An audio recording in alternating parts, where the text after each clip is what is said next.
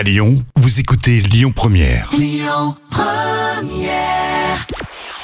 Bonjour à tous, c'est France 2 qui est arrivé en tête hier avec Boîte Noire et Pierre Ninet au casting qui a rassemblé euh, plus de 5 millions de personnes. Ça représente 27% de part d'audience. Euh, Derrière, on retrouve M6 avec Capital sur les fraudes. Euh, TF1 complète le podium avec Venom 2.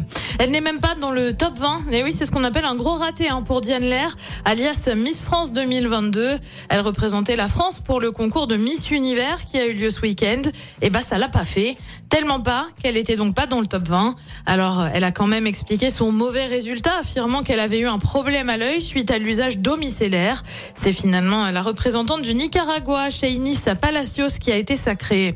Et puis aujourd'hui, c'est tout Miss parce qu'on a un peu plus d'infos sur la prochaine élection de Miss France. C'est toujours sur TF1 le 16 décembre prochain.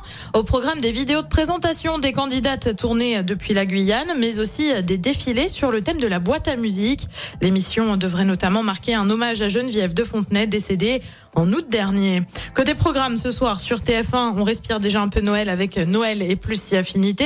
Sur France 2, on continue la série sur celui qui est surnommé le violeur de la Sambre. Sur France 3, c'est le Da Vinci Code. Et puis sur M6, c'est la suite du bilan de l'amour et dans le pré. Partir de 21h10. Écoutez votre radio Lyon Première en direct sur l'application Lyon Première, lyonpremière.fr et bien sûr à Lyon sur 90.2 FM et en DAB+. Lyon Première